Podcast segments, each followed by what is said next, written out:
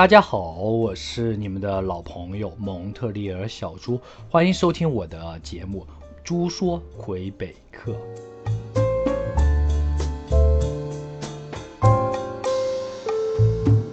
很高兴又跟大家见面了。前面几期呢，和大家聊得很开心，虽然小猪在办公室里看不到你们，但是呢，也非常开心看到你们的留言以及给我的私信。在国外这二十多年，分享一些自己的生活经历以及经验，希望自己可以帮助到大家，不管是多少。大家如果有任何问题，随时给小猪私信。今天呢，要给大家讲讲我们在国外经常遇到的事情，就是税 （tax） 啊，讲讲蒙特利尔或者是魁北克的税税平安。众所周知，加拿大是一个福利国家，特别是魁北克是高福利地区。整个国家呢，或整个城市，这个税收系统早在一百多年前就已经存在了。在过去的半个世纪，这个税收系统呢，已经做得非常非常的完善了。可以说，在加拿大或者是整个魁省在建国之前，这个税就已经分布到每一个居民的头。所以说，无论是新移民，还是老华侨，在魁北克生活很久的同胞们，有的时候都会搞不清楚税的问题。今天小朱就给大家聊聊税。当然，小朱不是专业的会计，只不过自己呢，啊，经营着一个小型的公司，所以说呢，经常要跟自己的会计、跟自己的 CPA 啊是呃见面，然后也学了一些跟税收有关的知识。今天很开心呢，就希望可以跟大家分享一下。如果有不当之处，哈，请大家多多指教。毫不夸张的说，真的在北美有一个叫做指向性罪名，就是说政府没有任何证据，但是可以给你，不敢说定罪，就可以给你先假设罪名的，那就是税。啊，因为这个税呢，它牵扯到你的信用度 （credit）。啊，大家知道信用，加拿大蒙特利尔或者魁北克是一个信用国家，这个 credit 这个信用是非常重要的。小猪是从小哈，大概从真的是从十八岁开始就开始接触税，因为不管你是居民还是非居民，不管你是有没有拿到枫叶卡，你只有在北美生活了是一百八十天以上，你就叫税务居民，哪怕是你是黑工，你就算是税务居民。那什么是税务居民？啊，税务居民的意思呢，就是说。你是你要归这个国家纳税，同时呢，你也可以得到一些福利。那我们毫无疑问都是税务居民，因为我们在这边肯定生活了超过一百八十天。即使是一个加拿大国公民，如果他离开了这个国家，离开了这个城市，他在美国一直生活，他虽然是国籍还是加拿大，但是呢，他已经不算税务居民了。同时，政府也会剥夺，他会失去加拿大或者魁北克的。福利，比如说你太阳卡免费医疗你没有了，孩子免费教育你有可能就没了，等等等等等等。讲个小笑话哈，这个今年初的时候，那个大麻合法化了嘛，啊，之前有一些北美，比如说有贩毒的被抓起来了，进了监狱，但是呢，他除了被判刑以外呢，税务局也同时给他一张寄了一张罚单，为什么？因为他赚钱了。即使他的收入是通过违法行为所获得的，但这是他的收入。刑法有刑法这边的司法机构去处理，但是税法税局还是要干涉。你通过非法行为，你卖毒品，你赚了几百万上千万，你这边判刑，我这边给你收税，税局一张账单寄到了，就在监狱里面收到税局一张账单，说你要补交税，因为你属于。高收入人群，所以说大家可想而知，这个税啊，这不是玩笑，这是真实实在在存在的这个体系，在魁北克、在蒙特利尔的一个重要性。关于税的故事有很多很多啊，很多留学生都会忽略自己报税，其实报税也是因为你已经是居住税务居民了，对税有一点一些一些了解。另外一个故事，小朱一个好朋友，很好的一个哥们儿，在蒙特利尔、在魁北克做生意。很年轻的一个年轻企业家，呃，我们其实，在海外应酬并不多，没有什么去什么喝酒，就喝酒也是朋友之间，也没人会没有人劝劝酒，没有这个劝酒文化。然后呢，他呢有一天呢，也不知道是自己喝着还是怎么的，就突然脑淤血，啊，就这么突然就走了，走得很潇洒。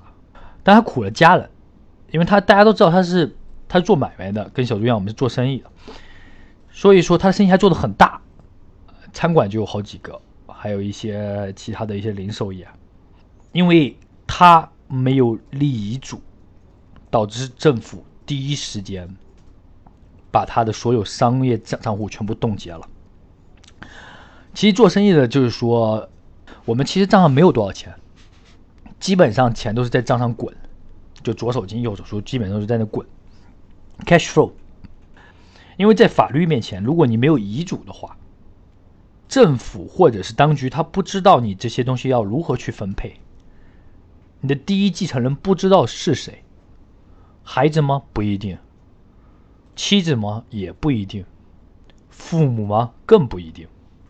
这个政府的这个执行力度啊，这个调查力度，一一开始查，那真的是不查个半年一年的。但生意不等人呐，账上的钱就在那边摆着。这孤儿寡母面对高额的房贷，可以说是真的生活生活开支非常的非常的大啊，十几个员工的工资需要开，真的束手无策。所以这个故事呢，就吓到了。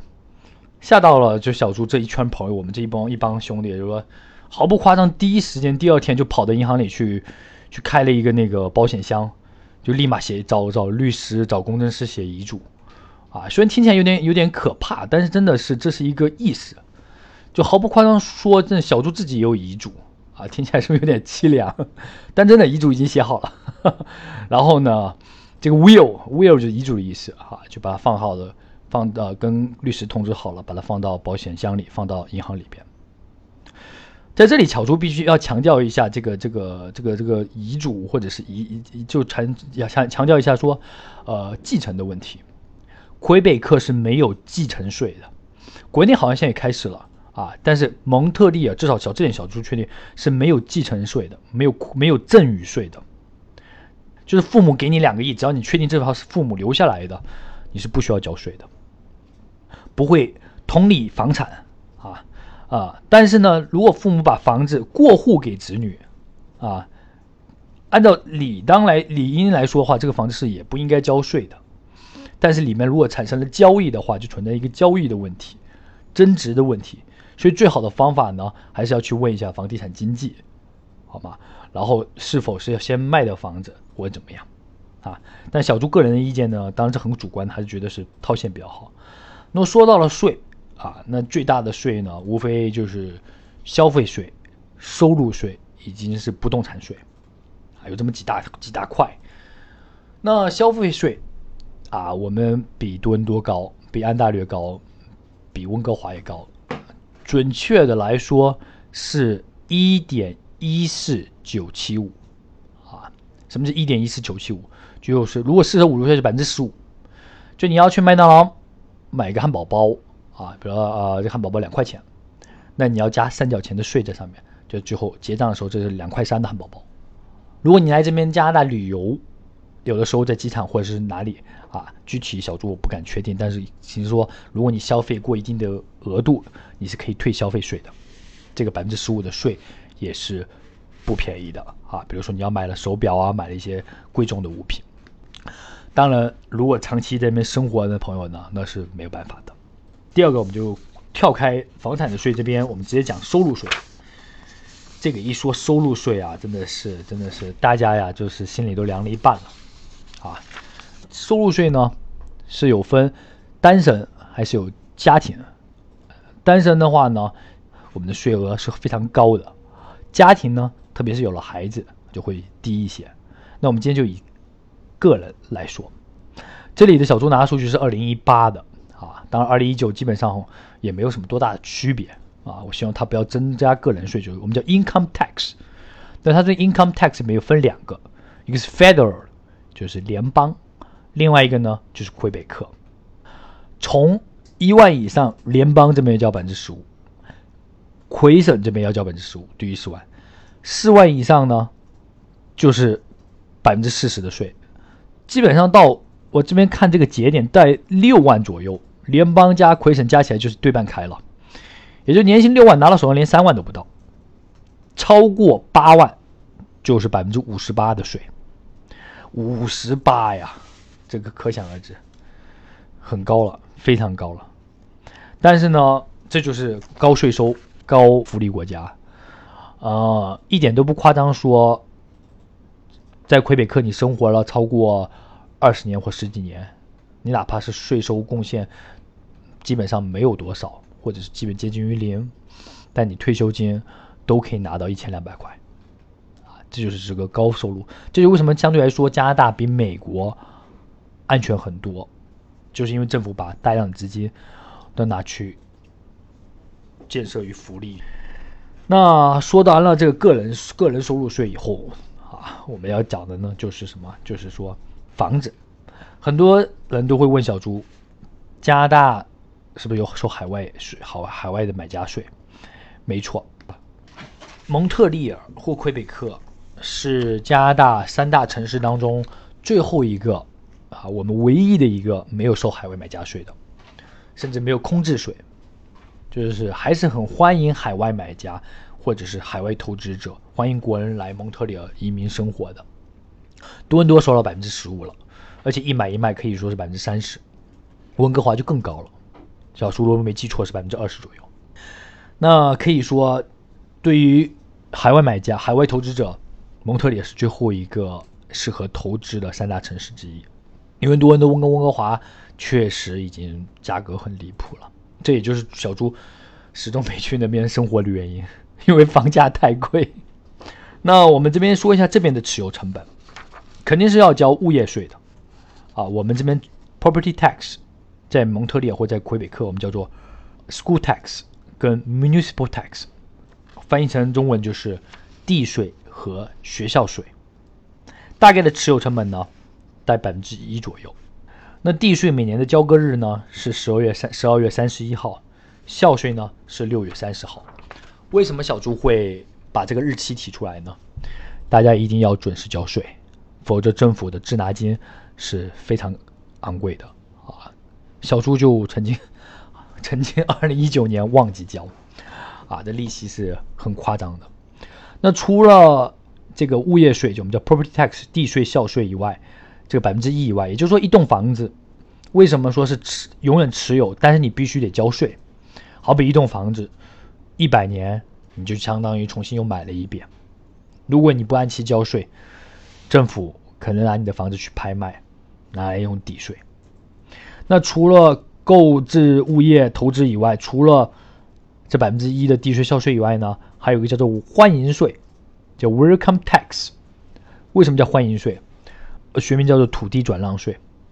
它并不是说欢迎你来加拿大啊，或来欢迎你来蒙特利尔，而是。给这个税命名的先生叫做 Monsieur Bienvenue，什么意思呢？他的名字就叫欢迎，这或这个叫欢迎哥，就以他的名字命名，欢迎大家来魁北克，来蒙特利尔。其实就是，但这个不是每年要交的，只是交一次性的。具体跟房价走，最多不超过百分之二，最少呢也从百分之一开始。大概五六十万的加币的房子的话，税收的话呢？大概在六七千左右，但只是一次性的，就土地转让，转让以后交税。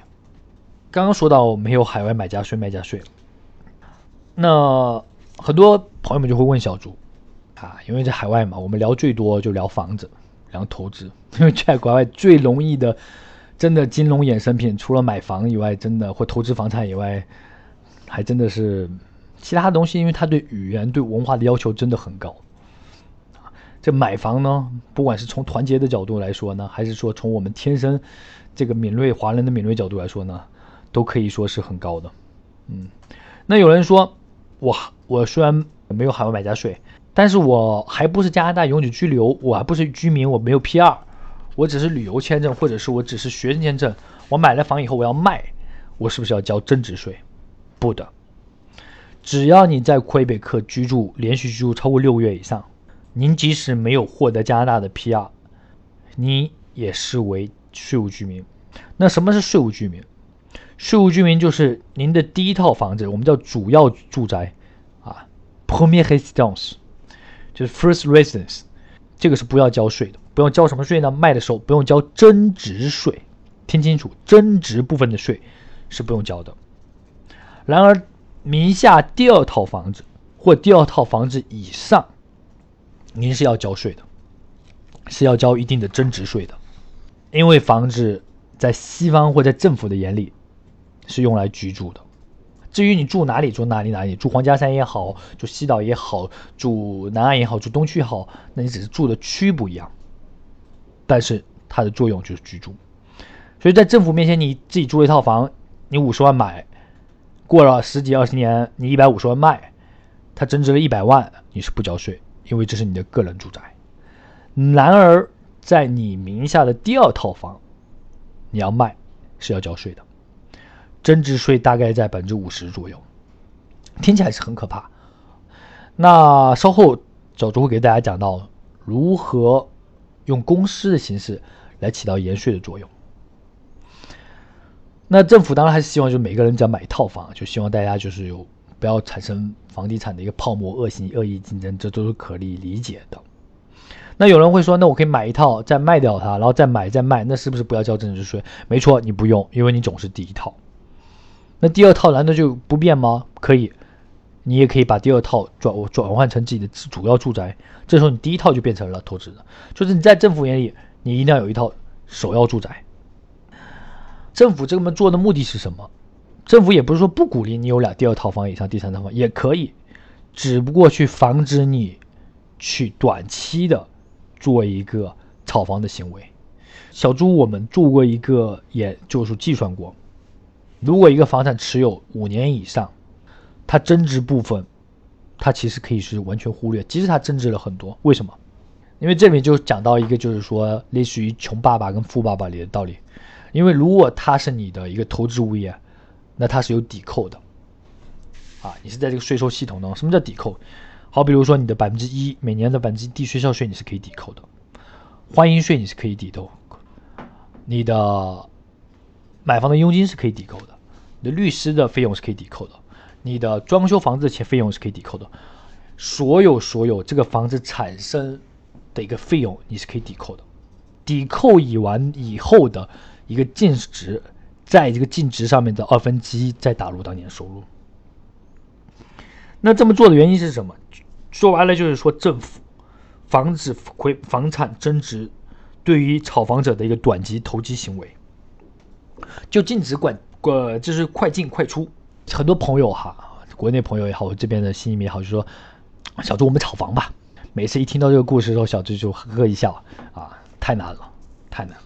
这个所有的这个门路，可以说政府早在半个世纪前就已经想好了。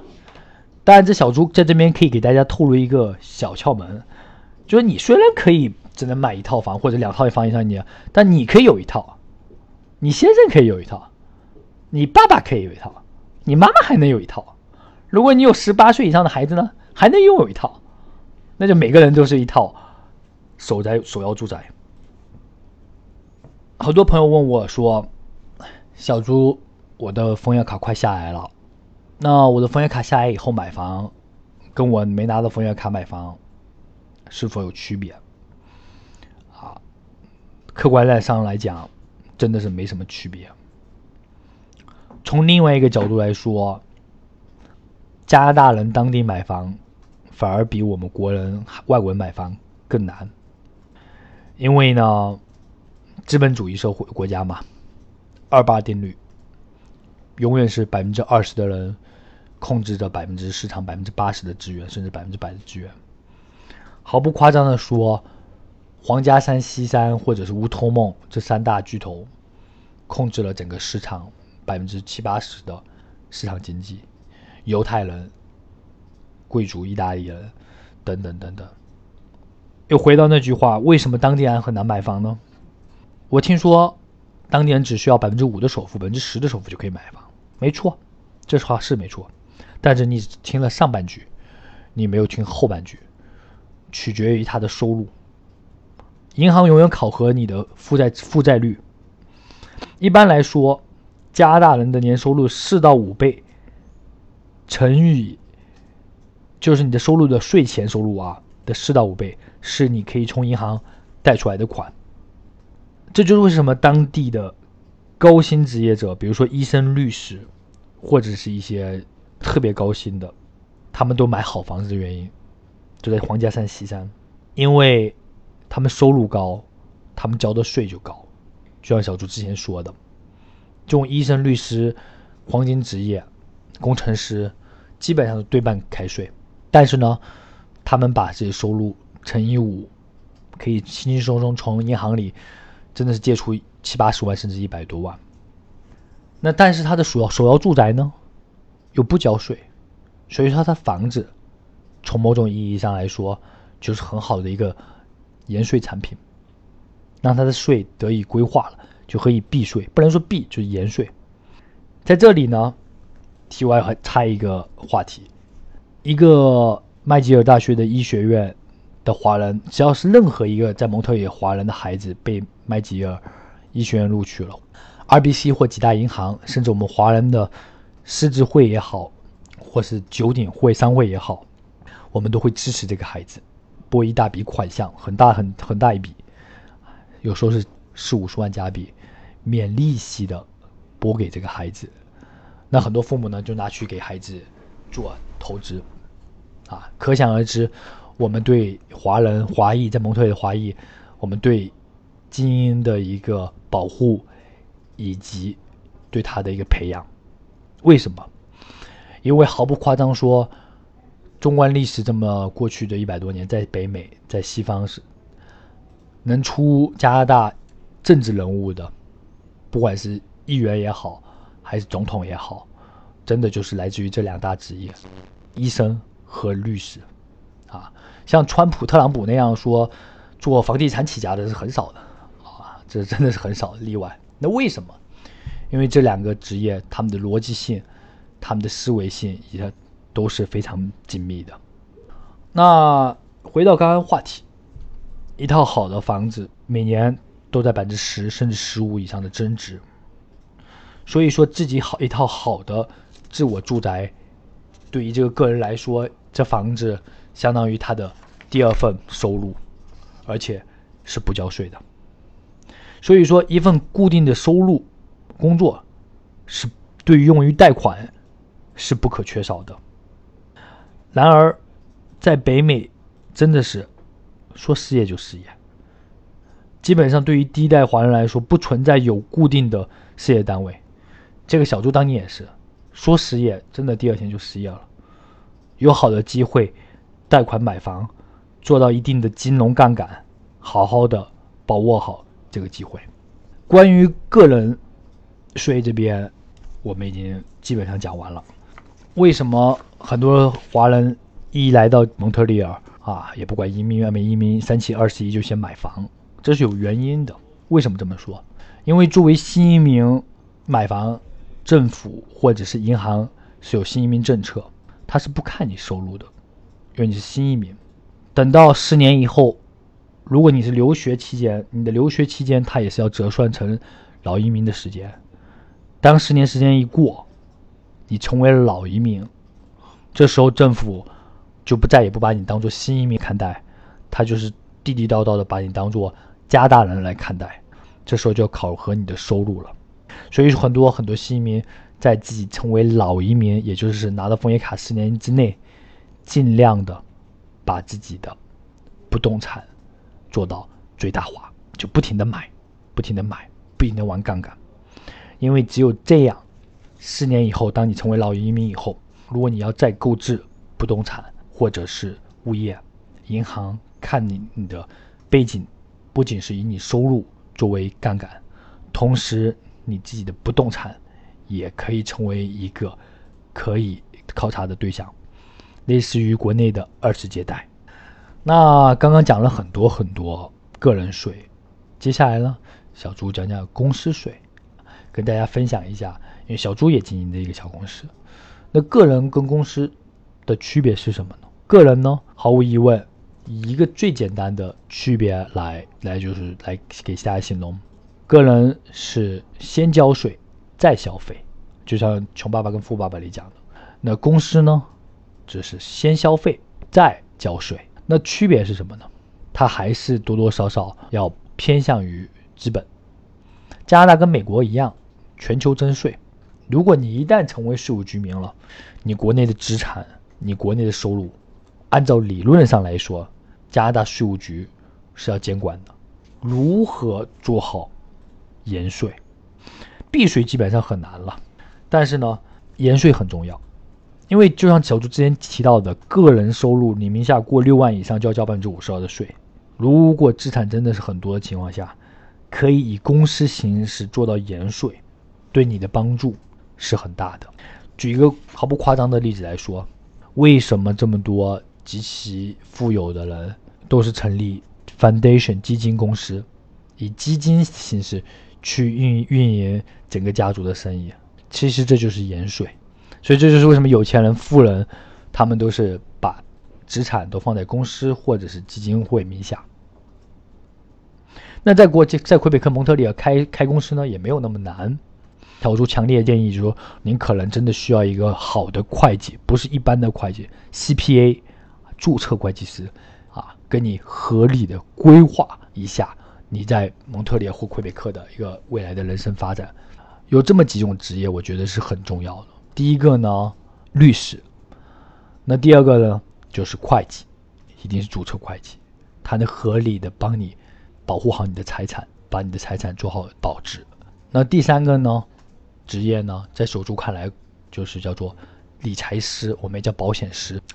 第四个呢，就是房地产经纪人，特别是蒙特利尔还是很有含金量的，因为魁北克是法语区的原因，所以说房地产持牌经纪人数量并不多，相比温哥华、多伦多比起来，那有一万多个。最后一个呢，就是家庭医生，因为呢，这就跟第一个相呼应。谢谢大家收听小猪今天跟大家讲的岁岁平安。如果您对节目有任何的建议和意见，啊，欢迎各位在节目的右下方小猪私信。谢谢大家。